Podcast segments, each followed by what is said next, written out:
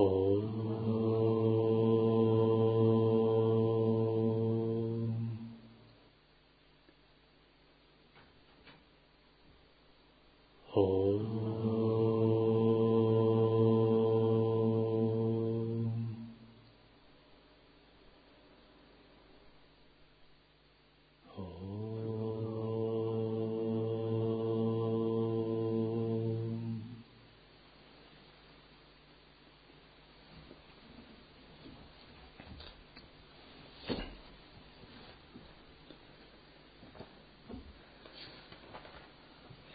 Текст Шри Чаритра.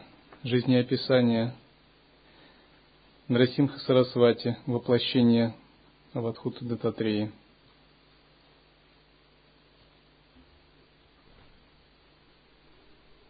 На следующий день Датта и Сати сели рядом Шри Гору. И Сати спросила, «О, Дева, когда я горевала, Яти пришел и велел мне — привязать Рудракшу к мертвому телу, а также побрызгать на него святой водой с твоих стоп. Шри Гору сказал, «Я сам приходил как Яти. Сила Рудракши велика». Затем он рассказал следующую историю. У Бадрасена, царя Кашмира, был сын по имени Сударма — он и сын министра были большими друзьями.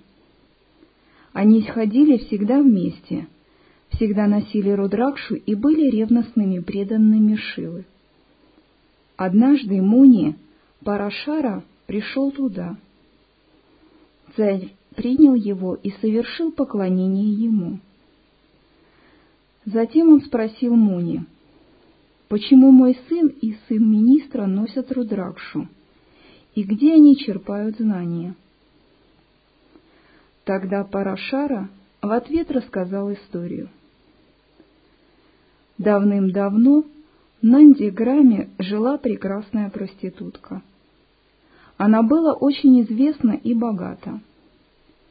У, ее, у нее было сиденье, сделанное из золота, так же, как и золотые сандали. И хотя она была проституткой, она сама называла себя Пативрата и делала подарки браминам. У нее был танцевальный зал, где она танцевала со своими подругами. У нее были любимицы курица и обезьяна, которых она называла Садашива. Она повязывала рудракшу вокруг их шеи и учила танцевать. Однажды богатый человек, Вайшья по имени Шива Путра, подошел к ее дому. У него был усыпанный драгоценностями, драгоценными камнями лингам. Проститутка приняла его с подобающим почтением и развлекала своими танцами. Лингам очаровал ее, и она сказала своей служанке, «Я желаю этот лингам, Спроси, не даст ли он мне его. Служанка спросила его, и он ответил, «Я отдам его, только если она станет моей Дхармапатни». И Пативрата в течение трех дней и будет жить со мной. Проститутка согласилась провести три ночи с ним, как Пативратра, и быть верной ему три дня, так как она хотела обладать лингамом. Человек сказал, «Если что-нибудь случится с Лингамом, я немедленно расстанусь с жизнью». Он отдал ей лингам, и она сохранила его в танцевальном зале. Но ночью случился пожар, и зал сгорел вместе с лингамом, обезьяной и курицей. Вайшья был очень огорчен потерей лингама. Он развел огонь и прыгнул в него. Проститутка сказала, Лингам и Вайшья оба потеряны, и я виновата в убийстве. Я приняла обет, что я буду его женой в течение трех дней и буду Пативрата и его Дхармапатни. И теперь я выполняю сама, Сахагаману. Затем она раздала все свое богатство браминам и развела большой огонь. Ее родственники говорили ей, «Ты проститутка, тебе не стало делать сахагаману». Но она была полна решимости и прыгнула в огонь, так как поклялась. Это обряд самосожжения, который практиковался в древние времена, когда женщины подражали Сате, которая сожгла себя ситхами, управляя элементом огня, из-за того, что Шива получил оскорбление на жертвоприношении Дакши. Многие вдовы до начала XX века выполняли этот обряд. Когда Махатма Ганди стал президентом, и до того еще британское правительство запретило его.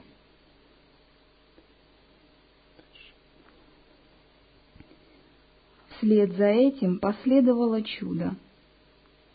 Появился сам Парамешвара и схватил ее. Больше не было огня. Он сказал проститутке, «Я лично пришел сюда проверить тебя. Я создал этот лингам по своей воле и сам сжег зал своей майей. Благодаря твоей клятве ты выполнила пативрата Дхарму. Проси любую награду. Проститутка молвила, «Пусть я буду всегда у твоих стоп и освободи моих родственников и слуг». Обезьяна, сгоревшая в танцевальном зале, это твой сын, Сударма. Курица — это сын министра. Благодаря ношению рудракши невежественные животные ныне просветленные человеческие существа. Сила рудракши очень велика. Муни Парашара поведал эту историю царю.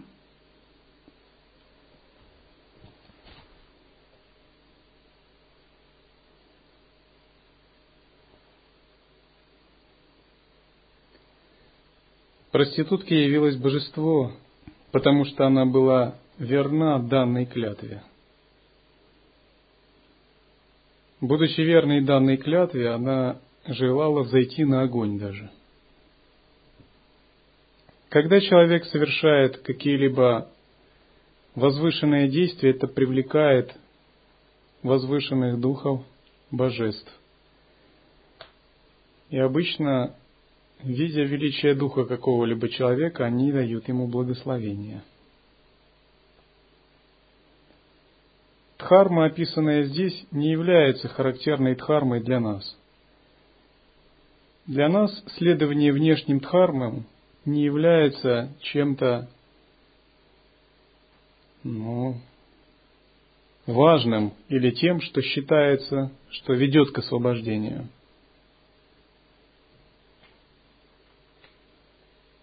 Тем не менее, когда мы даем определенные клятвы, это предполагает выражение определенного намерения, выражение осознанности, свободы выбора в этом намерении. И когда мы их даем, зная, что все пустотно, самосвобожденно и не отлично от природы ума, тем не менее мы должны быть очень внимательны к таким клятвам, к выражению намерению санкальпам и нести за них, естественно, ответственность. Потому что хотя в абсолютном смысле все самосвобождено и пустотно, в относительном измерении действуют свои энергии. И эти энергии никуда не исчезают. Когда мы принимаем монашеские обеты, прибежище у духовного учителя, мы вступаем в определенные взаимоотношения, во взаимоотношения самая – когда мы даем клятвы идти к освобождению и просветлению, все это действительно очень серьезно. Может быть, вы сами совсем не совсем это понимаете. Тем не менее, внутри, в каналах каждого человека существуют тонкие божественные энергии, которые запоминают это. Это означает, что давая определенные обязательства, мы должны быть осознаны – Если вы неосознанны или если вы не сделали выбор, вы никогда не должны давать обязательств. Вы должны хорошо думать над этим. Но когда вы осознанно и даете обязательства, эти обязательства обладают большой силой. Они формируют вашу следующую жизнь, вашу будущую жизнь. Если же вы, давая обязательства из-за неосознанности, затем их нарушаете как-то, разрываете, это приносит препятствия в этой или в следующей жизни. При этом внешние обязательства подчиняются внутренним обязательствам, к принципу, примеру, э, принципу самая. Наконец, самым высшим обязательством для лая йогина является обязательство быть осознанным. Обязательство быть непрерывно осознающим, созерцающим. И быть монахом это означает непрерывно э, ориентироваться, выполнять эти три обязательства. Внешнее правило дисциплины или обязательство виная. Внутреннее обязательство сама или тантрических взаимоотношений. И самое тайное, самое глубокие внутренние обязательства – это обязательство по поддержанию непрерывного состояния присутствия осознанности. Считается, что если вы в порядке поддерживаете все три типа обязательств, то вы являетесь ну, самым лучшим практикующим.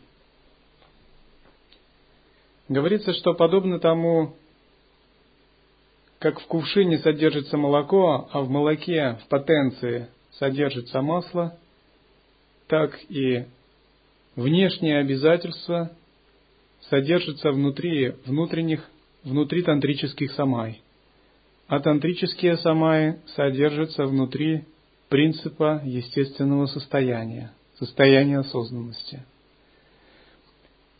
Выходит так, что принцип естественной осознанности является основой для того, чтобы поддерживать различные виды тантрических самай и правила дисциплины – Разумеется, многие люди могут поддерживать правила Виная или тантрические самаи, даже не обладая принципом осознанности.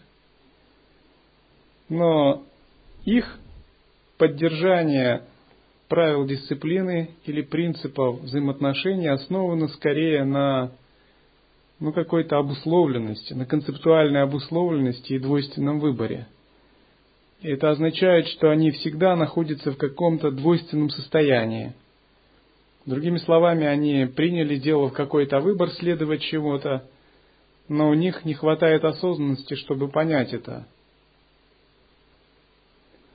Напротив, если вы работаете с принципом осознанности и закладываете правильную основу, то ваша осознанность обязательно приведет к ясности, к сознанию божества, того, кто видит ясно каждую тонкость, каждую деталь, каждый момент – Такая осознанность без труда позволит вам не ошибаться в поддержании тантрических самай. И такая осознанность также позволит вам всегда не ошибаться в соблюдении принципов правил Виная в повседневной жизни. Вы будете очень гибкими и знать, как следует соблюдать те или иные правила дисциплины, как вести себя в тех или иных состояниях при взаимоотношениях. И все это будет погружено непрерывно в состояние осознанности.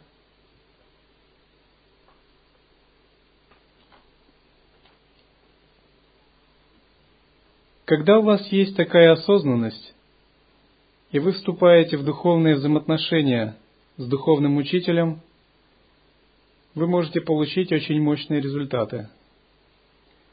Если же у вас осознанности нет, и вы не отвечаете за свой выбор, вы не готовы отдать все ради своего выбора, вы не можете вступить в такие взаимоотношения. Даже если вы в них вступите, вы не получите передачу. Передача сознания не произойдет. Потому что вступить во взаимоотношения с учителем это означает быть готовым умереть для этого мира. Не физически. Это вызов. Это полная трансформация. Это не то, что будет идти на компромисс с вами – у вас есть выбор. Вы можете вступать в эти взаимоотношения или не вступать. Никто не может быть как-то навязанно, насильно приведен к учению, к ученичеству. Это невозможно, потому что свобода воли дана каждому живому существу.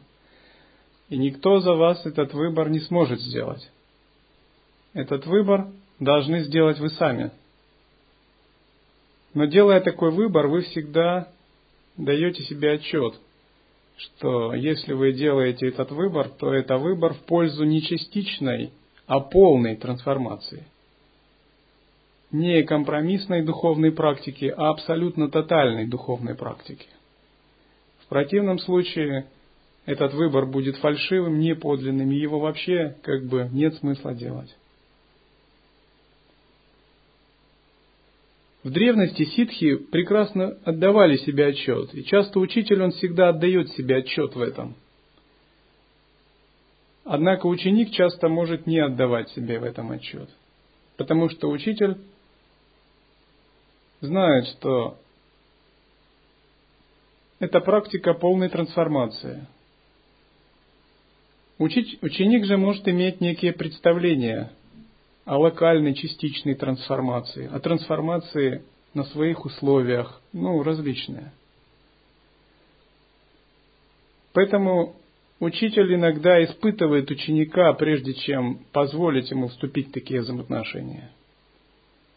И такие испытания могут быть прямыми или завуалированными. Для чего? С целью помочь ученику понять этот принцип и позволить ему начать эту трансформацию.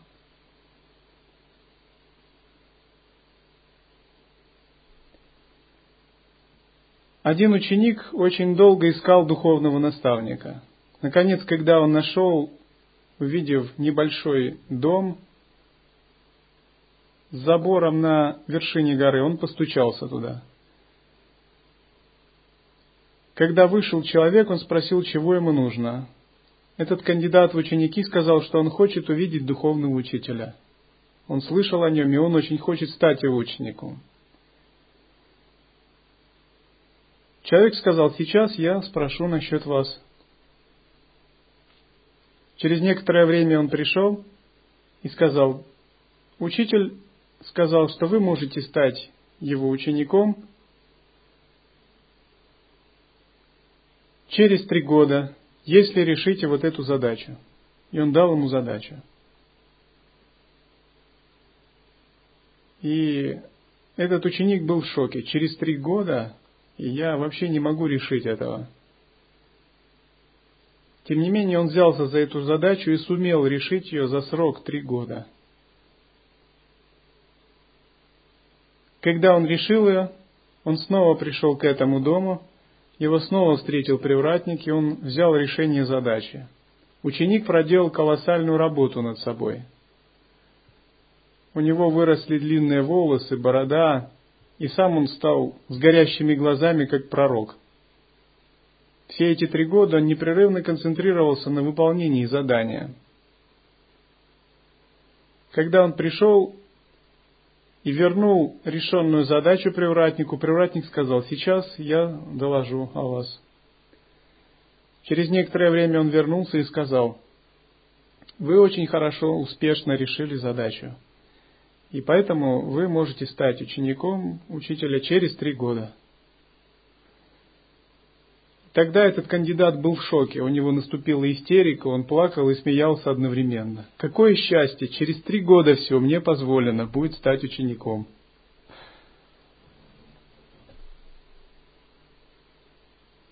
Но на самом деле это не преувеличение, это не метафора.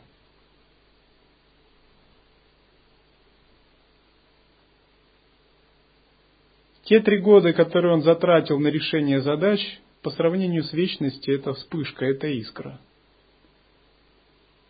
Если сделаны такие серьезные шаги, такие подношения, это означает, что всю оставшуюся жизнь такой человек сможет следовать учению. Он достойный сосуд, с ним можно разговаривать об учении. Ему можно передавать линию передачи. На него можно полагаться, как на ученика сосуда. В этом смысл линии передачи.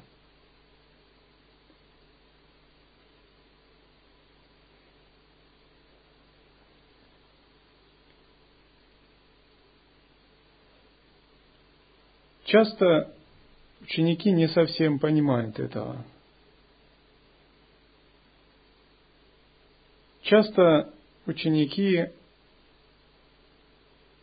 вступают, желают вступить в обучение по касательной.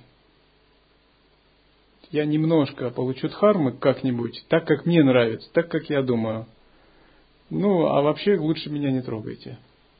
Потому что вдруг там внутри такое обнаружится, а то, что у меня внутри, для меня очень ценно. И учитель всегда очень деликатно действует, зная, что значит время еще не пришло. Ты можешь пока в этой жизни просто создавать связь, основу на будущее. Это твое личное дело. Но дело в том, что по касательной, э, сохраняя какие-то милые сердцу иллюзии, этот путь не ведет к истинному учению, к просветлению для ученика. Потому что если всегда есть какие-то тонкие привязанности, цепляния, милое сердцу иллюзии, ты не готов ими пожертвовать, что ж, ты сам получишь то, что просил. Ты останешься с ними. Это твое личное дело, но ты с ними останешься. Выходит, задача трансформации тебе не удастся в этой жизни воплотить с таким подходом. Только много, спустя много лет это начинает только пониматься. Спустя много-много лет духовной практики.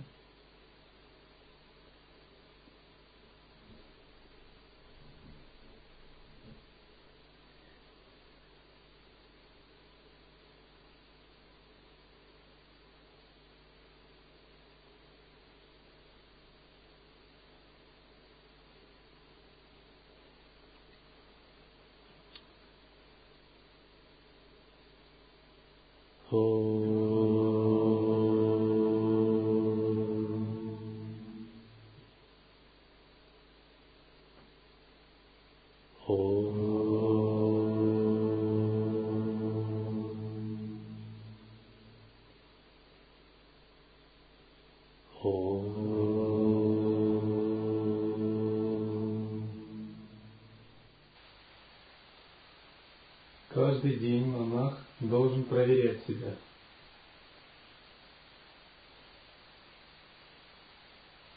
Насколько я контролирую желания, насколько мои мысли свободны от нечистоты и привязанности, насколько я осознан присутствую в созерцании.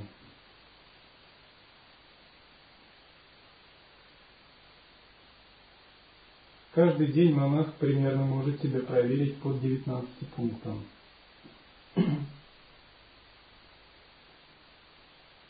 Насколько я работаю с санкальпой? То есть как двигается мое созерцание? И работаю ли я с ней вообще?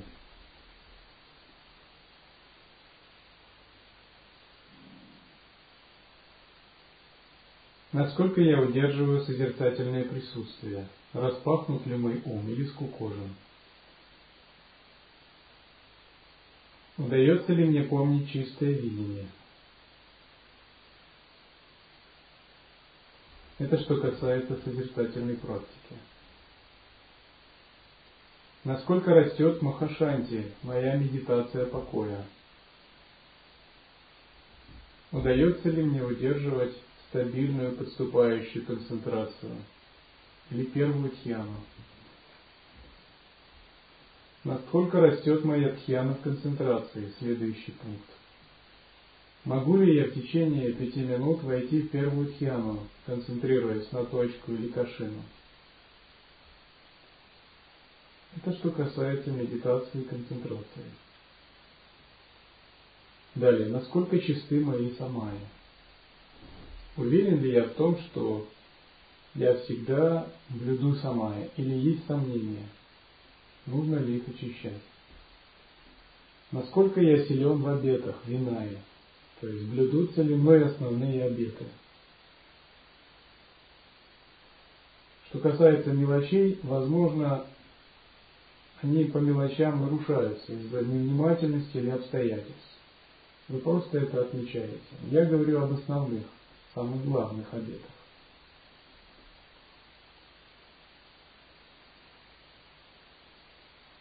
Бледется ли единое самая, созерцательное присутствие? Это что касается внешнего и внутреннего. Что касается праны, насколько мое дыхание часто и насколько пальцев оно выходит, насколько оно не глубоко, насколько мои каналы чисты, и я чувствую циркуляцию ветра в чакрах, насколько я чувствую свои чакры, насколько я распознаю блаженство в основных чакрах, и насколько я, мне удается интегрировать блаженство с естественным присутствием. Это что касается праны. Насколько я испытываю или не испытываю нектар, или стремлюсь к этому, выполняя чандали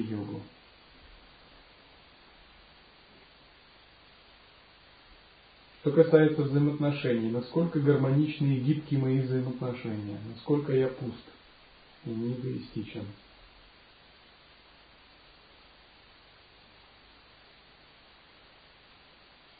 Что касается действий и слов, насколько самоосвобождены мои действия и слова, я могу созерцать во время действий и слов.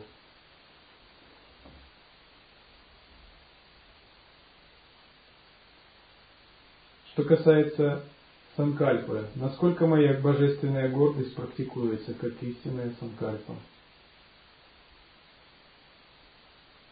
Что касается снов, насколько я контролирую тонкое тело во сне, насколько моя йога сновидений длится ночью. Я осознаю.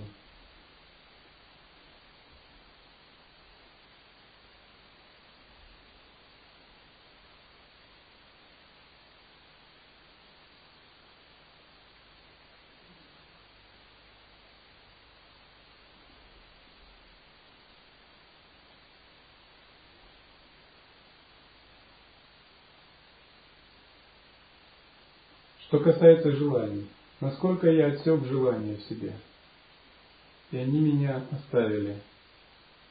Насколько я силой трансформации могу эти желания как энергию трансмутировать во что-то или самоосвободить, так, чтобы понятие клеша для меня перестало существовать.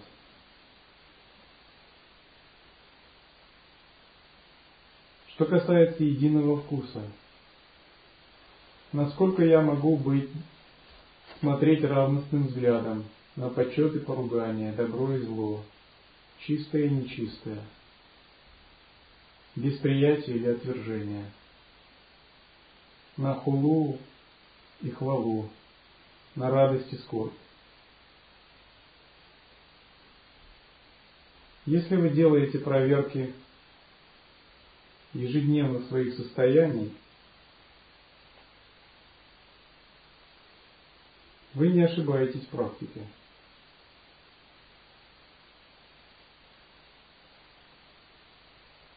Это не означает впадать в саморефлексию. Ну,